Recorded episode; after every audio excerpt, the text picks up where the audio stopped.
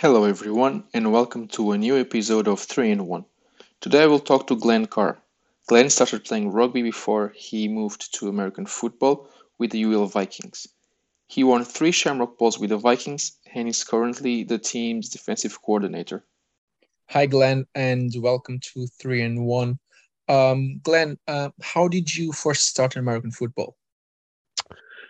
Um, how I first started American football was my girlfriend at the time, um, brother was in UL. I was in LIT um, across across town, and um, I was playing rugby with Shannon, and he started playing. It was just out of a conversation with him, and I said, "Oh, I'd love to try that." It was no more than an interest in you know trying like probably like most people that start trying on the helmets, trying on the pads, um, and wanting to see what it felt like, to see what it'd like to hit somebody. So it was just, you know, as simple as that. It was a friend that mentioned it to me, and off we went. And we were talking about what's 2000 and 2003.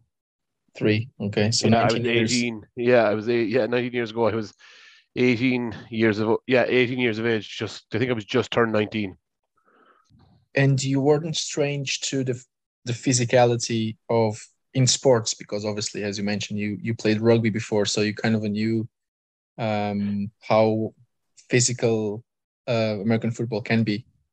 Yeah, I played like rugby from um, a very young age with um, Shannon RFC played all the way up through underage from you know under 12s all the way up to 20s and senior level so I, I was no you know no uh, stranger to the physicality side of the game and wh- why why did you stop playing rugby was was because american football or there was uh, other reason behind it I wouldn't say I stopped playing rugby for a, so I played rugby probably for another four years say from joining so I played both years of my under 20s, and which we won the All Ireland in my second year of under 20s. Then I played um, probably three years of seniors after that, between this, uh, mainly on the seconds team for Shannon. Um, and to be honest, I probably fell more in love with football rather than it being the reason I quit rugby. I wouldn't say it was. It was just I enjoyed football more. And obviously like you already knew uh, the NFL and all that's prior to join the the Vikings. Yes. Um, is there a particular team that you follow or how? I'm a Baltimore Ravens fan, and oh, okay.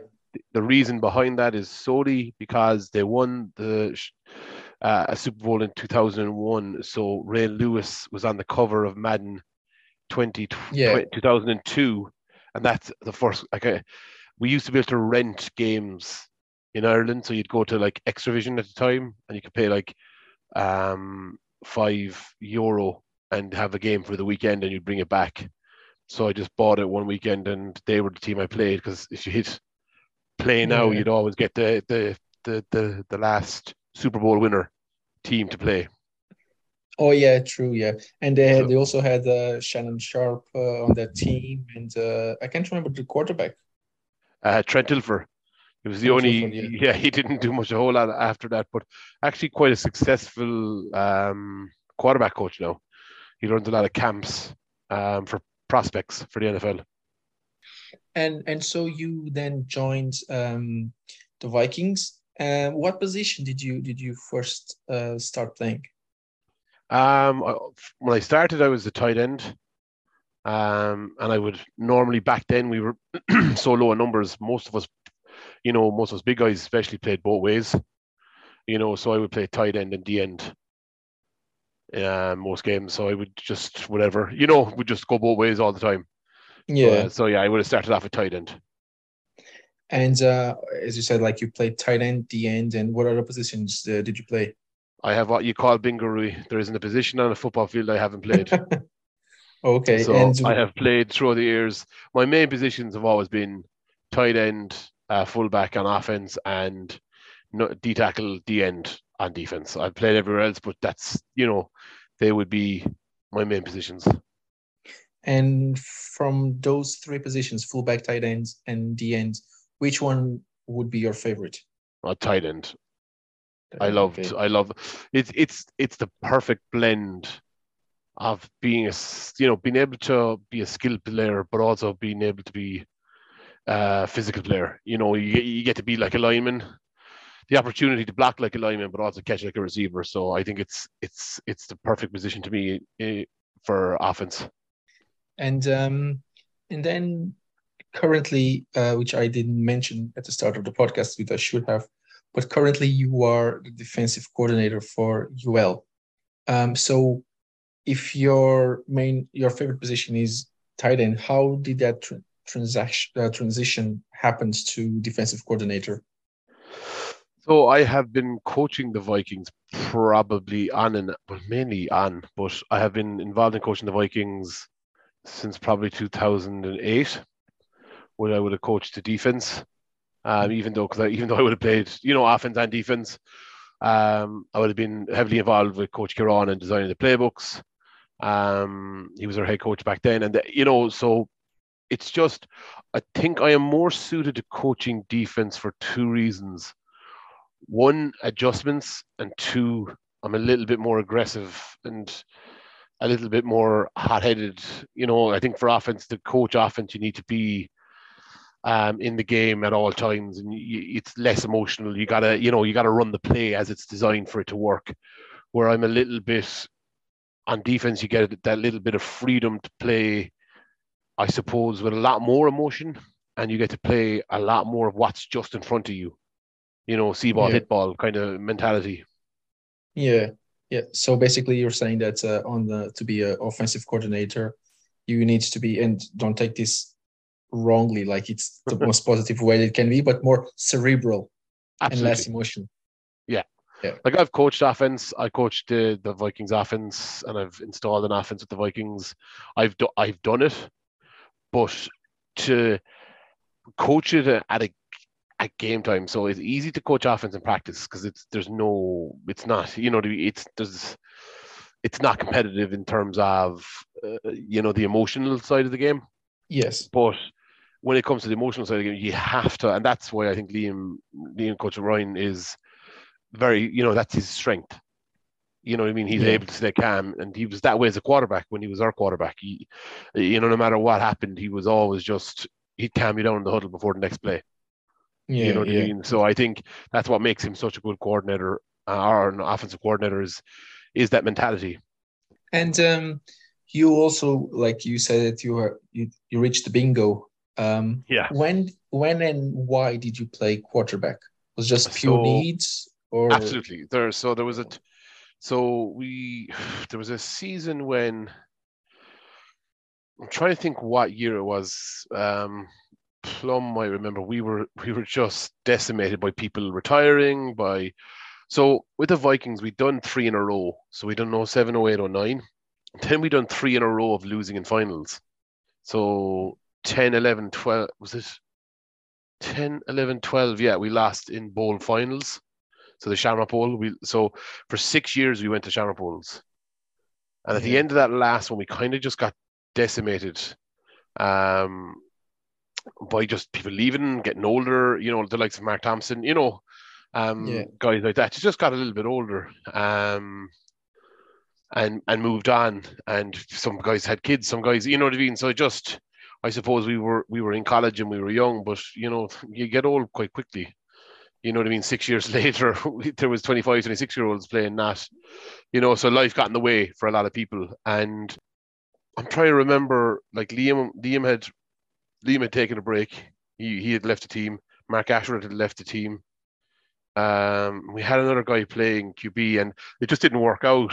And I had coached the offense with coach uh, Paul Gilhool and I had just been taking reps at QB just to, cause I was, I was working with the QBs and it was more that because we were a running team, we put me back there, we just ran the ball, if you know what I mean. So it wasn't that I was out there dropping back seven steps and throwing it down the field. It was more, I was just big and strong and fast. So we would just, we would just snap the ball, and a lot of the time it would just be triple option.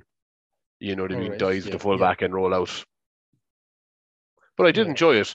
Uh, Plum, you can imagine, was my quarterback or was my center. So he was quite small compared to the QB, which was always funny. but at least you could you could see the. I could the definitely see fields. over him. yeah.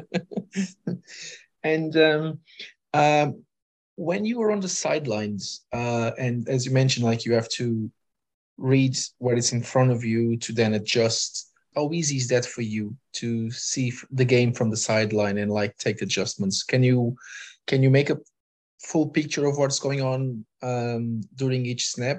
How does it work? Yeah, I think that's one of my strengths. Even as a player, as I got a bit older, it was my, you know, my brain would keep me in games and and fitter, to be fair.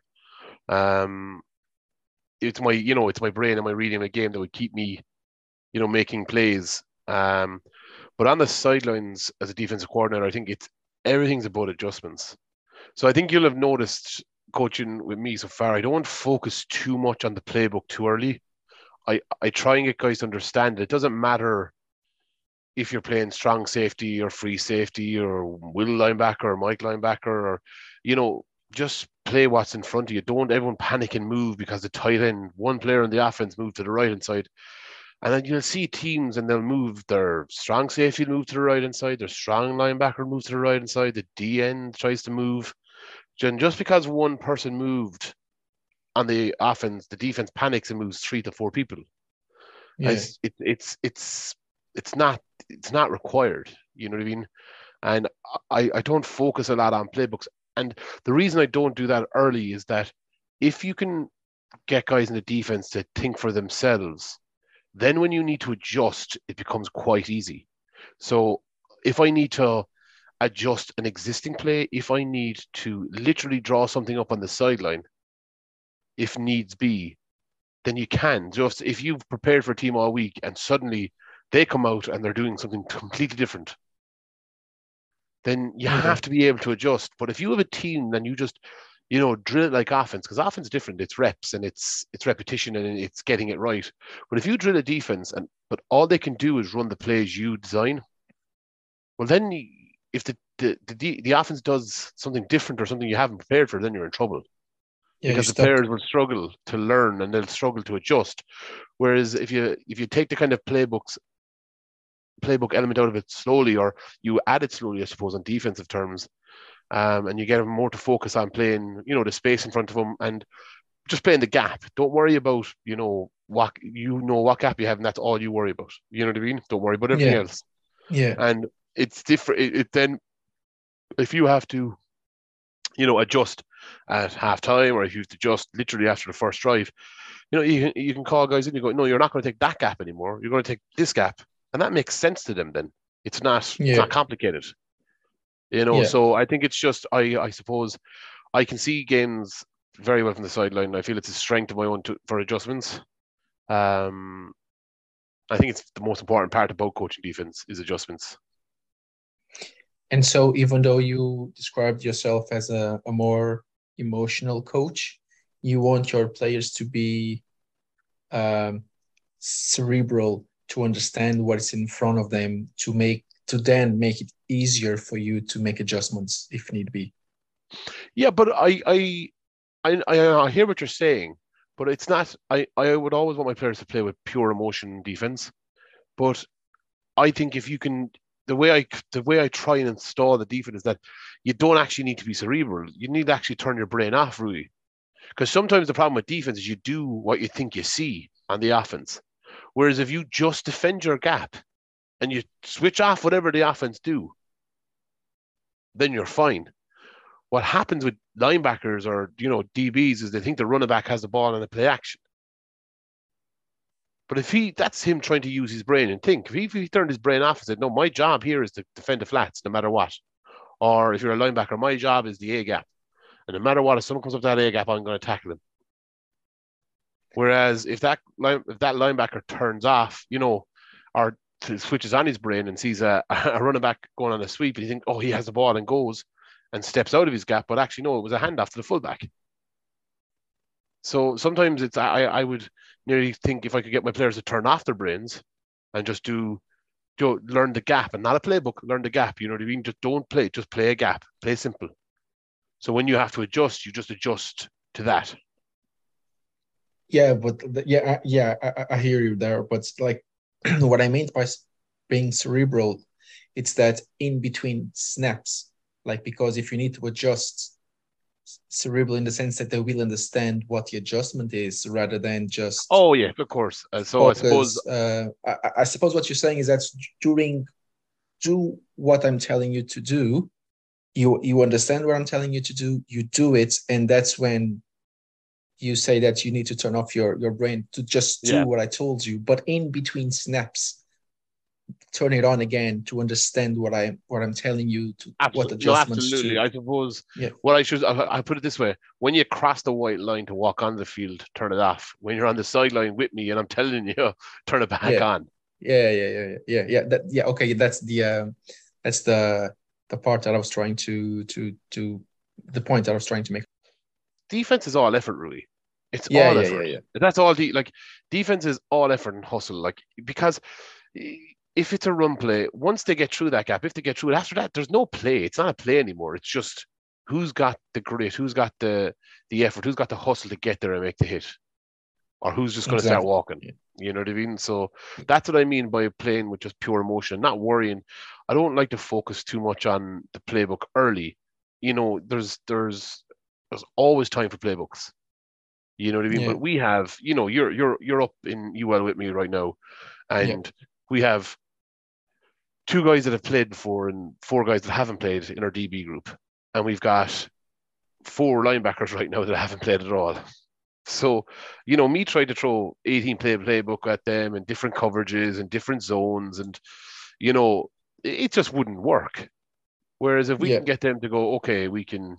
I know I've defend the space between this guard and this center. That's all I have to worry about right now. Yeah, it's a lot yeah. easier to learn. And uh, I'm probably a bit biased in this next question, but uh, taking this example that you just mentioned, that you you have like obviously new players every year, but like when you have a group of players that the majority never played before, like say four never played before and two are like veterans, yeah. how do you um, bring the the drills and each session um, to the point that you still teach the the new the rookies everything from from point zero from scratch and still keeps it interesting for the veterans and appealing for the veterans to keep up with all the drills. How, how is that balance? How can you reach that balance? So the balance in that has to be reached by progression in the drill so that's the, the fun thing about football or the, the interesting thing about football is that even in the nfl you hear people talk about the fundamentals of the game yeah so like you don't see Jalen Ramsey isn't in the NFL just to stick with your side of the ball or your your bias. You don't see someone like Jalen Ramsey um forget his fundamentals. You know what I mean? He's he's he's backpedal and his ability yeah. to get out of his backpedal and out of his drop and the angles he takes with his hips. That's something you work on with rookies in day one. So that's something that a vet should be, you know, to be interested in. But the key to it is that you progress it, even with rookies there. And it doesn't matter if they get it wrong. You know what I mean? You have to show them the fundamentals, but also what we're trying to get out of that fundamental, which is the end product. And that's where you, you engage your veterans. You know what I mean? So yeah. you just don't do it all. You know, if you've got a 30 minute slot to do drills and you're going to do three drills, like those drills need to be progressively um, more challenging. So the first drill is pure fundamentals, pure basics for the rookies. You know, probably a little bit, you know, boring, I suppose, without you know, for for a veteran. But then the key with that veteran is, is is he helping a rookie? You know what I mean? Is he coaching a guy when you're, you know, while you're coaching the overall? Is he helping a guy with his drops or, you know, giving a tip here and there? The second drill and the third drill at that point then is where you engage your veteran players. Yeah. So that they that they that they're getting something out of it as well. Yeah. But like if you look at an NFL session or a D1 session or a D3 session even, they work on fundamentals every every session. Yeah. You know what I mean? So it doesn't matter, you know, that you're a rookie or a vet. You have to get the basics right. And yeah, and make making um, a veteran understand that it's what will make him buy into the buying what you're trying to implement. Yeah, and, and like the sooner the veteran thinks that the fundamentals don't matter, it's when he starts declining and making mistakes. Yeah. So like a big problem for us last year was our tackling. And you'll see obviously this year between myself and Coach Plum, we've been, you know, it's been a massive focus, like, you know, 20 minutes a session on tackling for our defense.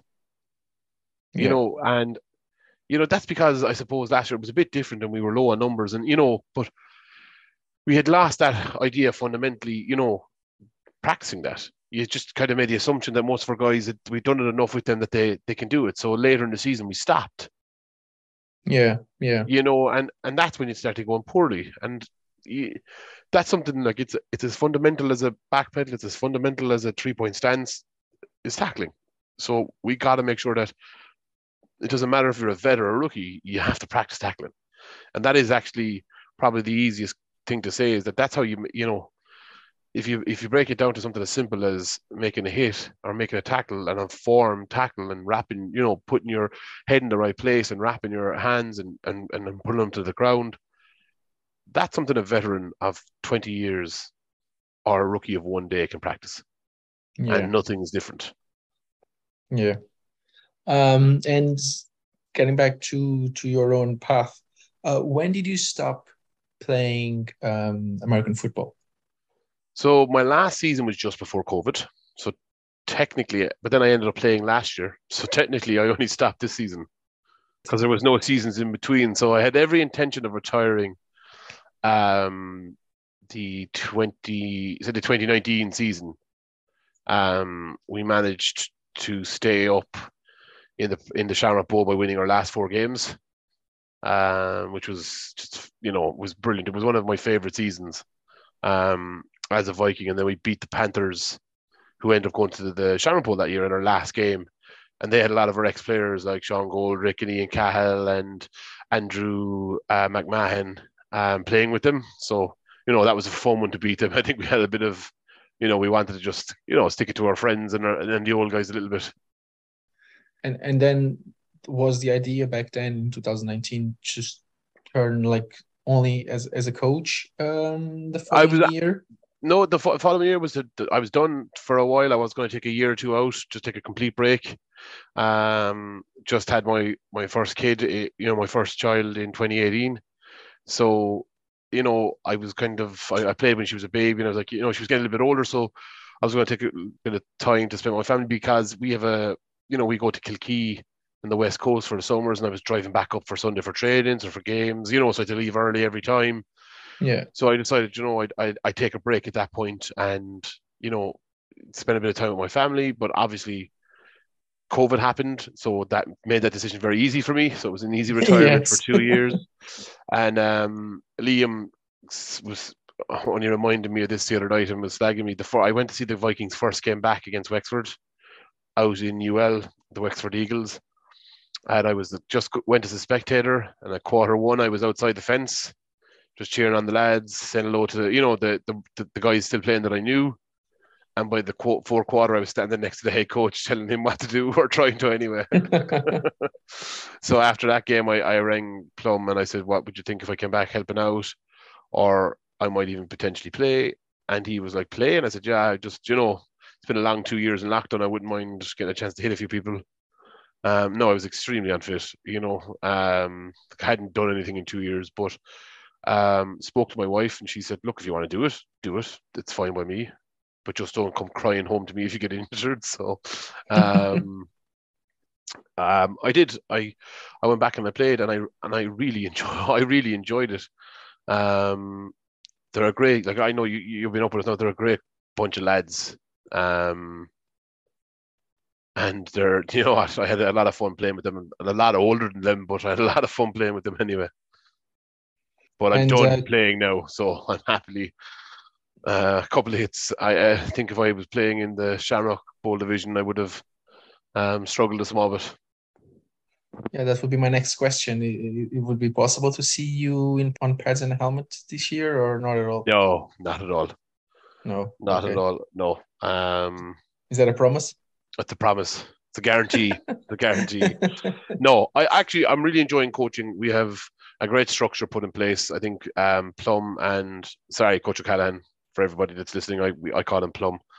um, and Liam Ryan, Coach Ryan, they done a lot of work last year, and it was just two guys. You know what I mean? And and you know, I helped out where I could, but they, you know, they done all the work. They coached the team. When I was at training, I took drills for them. That was it. Um, but this year, with the addition of yourself, Coach Hayes, Coach um, Coach Connell, uh, Coach Thompson, like um, James, we've we, we've got you know we've got seven or eight coaches now. You know yeah. what I mean? And it, it makes training much more fun for the players because they're not just all grouped in together. You know what I mean? They're getting to train in their position every night, and they're getting to train at what they want to play and what you know what position they want to be in. So they're continuously getting the opportunity to be a cornerback or to be a, a safety or to, to, to be linebacker. They're not all lumped in together because we have one coach. You know what I mean? Yeah. Yeah. And everybody's yeah, yeah. tackling and everybody's pretending to be a running back and every you know, it's it's just it's not how football works. You you need to separate to do drills. But and uh, um, no. and then you also um, coached or as a defensive coordinator the Irish Wolfhounds. How did that happen? Um, how did that happen? Like basically. So basically, when the Wolfhounds first, I suppose, so I pl- I played with Team Ireland back when we played the Coventry Jets. There was a couple of iterations of Team Ireland over the years. We played like some one-off games and would be we'd have like a weekend of training. That would be pretty much it. They just invite some of the top players from teams. So we played John Carroll University once before. We played over in Coventry. We played the Coventry Jets, and then that was kind of Team Ireland as it was. But then you know the idea of the Wolfhounds um, came back up in a Team Ireland, and Co- Coach O'Sullivan, Kieran O'Sullivan, who would have you know a lot of experience in working with with the Vikings, he was appointed as the head coach. So I done kind of a phone interview and a chat with him around it, and kind of gave him my opinion on what we should be doing and the philosophies and the different things. So, you know, um, that's basically how it came around. He, you know, it would have been just a, a, conversation between me and the head coach, and we still had a lot of the same beliefs and philosophies when it comes to defense. Um, I coached the all the way up to the the Holland game, which I think in listening to your with, with listen to your um, podcast with, with Coach Thompson that unfortunately only we only got to play half of. Yeah. And then I coached for about another couple of months after that, but just life got in the way. Again, it's unfortunate with kids and things like that. It's it's hard to get weekends away, and I've quite a busy job, you know, that keeps me busy Monday to Friday. So I don't get to spend a lot of time with my family at that point. So it's weekends are important to me. Um, yeah. so I just had to kind of make the call. And the problem with Team Ireland back then is there was no clear path to when the next game was, and it was kind of hard to keep that focus on it. Now, in fairness to Kieran, I think he's done a, a wonderful job. And um, Orla McAleese, who's the first GM, and now um, Alan Orr, who's the second one, you know, continuing to you know get the two games against Belgium, to uh, to getting into the European Championships and playing Spain, you know, and you know getting this getting the sessions in, getting the guys in, you know, they've they've done a wonderful job and. Um, I know Brendan, coach for the defensive coordinator, but I cannot think of his second name, unfortunately. But I'm, he's the Cork, Cork. Uh, he's, he's a fantastic defensive coordinator, and uh, to be fair, the team has got has improved and got better. So I think they've done just a lot of fantastic work there. And uh, at the time when you when you started as a defensive coordinator, uh, were you still playing uh, for the Vikings, or you? I was at that time? Yes, I, I was still playing with the Vikings, um, and I was going to be playing with probably Team Ireland that day in Holland, but I actually got hurt playing with the Vikings about two weeks beforehand um, because we had we were short on we were playing a three man line, so we needed some size, and we had a couple of injuries late for Team Ireland. So I, I possibly would have played that game against Holland if I hadn't got hurt myself. So basically, the Irish Wolfhounds, you never played for them, just for the the, the Team, Team Ireland. Yeah, that's why I never yeah, played. Yeah. yeah. so myself and Liam would never have played for Team the Wolfhounds. We would have played for the Team Ireland iterations that were forward. Really, were select sides. You wouldn't even call, you know, they weren't an international. It was select sides. Yeah, yeah, yeah. And um, I know I, I I know I'm within the team now, but like, what would be your expectations for the for the season? Oh, to win, to win it all, to win Division One. I don't think anything else is acceptable. To be fair, the talent is there. There is a core of veterans that are good enough. They were good enough last year, to be fair. Um, and probably let ourselves down with our commitment in training and things like that. Um, but I, I feel that there's no ex, you know with the with the committee that's there now with the coaching structure that's there now um you know we'll have, we have a busy kind of up to the varsities and then we have a nice break and we come back you know six eight weeks out before our first game and and really hit the ground running um yeah. now whenever that schedule i know the you know comes out we'll be able to adjust and what teams are involved i don't know we don't even know what the division one will look like next year so but i do feel that we you know that winning is the only option. All right, yeah, that that's good to know. um, that's the the ambition. It's it's it's there, and no, there is there's there's Shamrock Bowl talent well. in that team. There's Shamrock there's Shamrock Bowl division talent. No, not winning talent. Yes, you know what I mean. Not going challenging, yeah. but there there there is talent young enough and athletic enough that they should be playing at the highest level.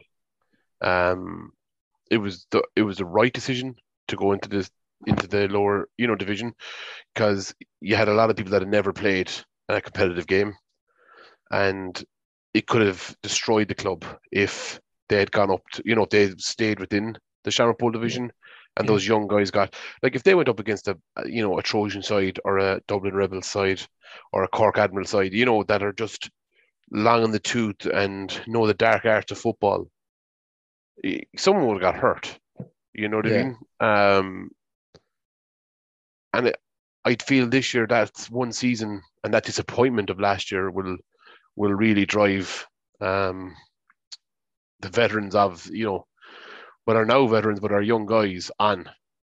Yeah, basically motivate them like the Absolutely. like losing the final last year. Yeah, yeah. Sometimes you there's a saying you got to lose one to win one. Yeah, yeah. So you gotta yeah, yeah. to appreciate winning it, you gotta know how it feels like to lose it. And that was the Vikings. We lost our first ever Shamrock Bowl appearance and then won three in a row. You know what I mean? So sometimes the the the realization of what it feels like to lose one, make sure you don't lose another one. Yeah, I I know what you mean. Yeah, I know exactly what you mean. Yeah, that's perfect, Glen. Um, perfect, great. Thank you very much for um for taking the call, and uh, see you see you next week. Yeah, thanks. See you next week. Bye now. Bye. Chega assim ao fim mais um episódio do 3 em 1. A música de introdução foi composta pelo Robin Garren, a música final pelo Vasco Franco e o grafismo é da autoria do Diogo Martins. Para a semana voltamos com um novo convidado. Mas até lá, tenham todos uma boa semana.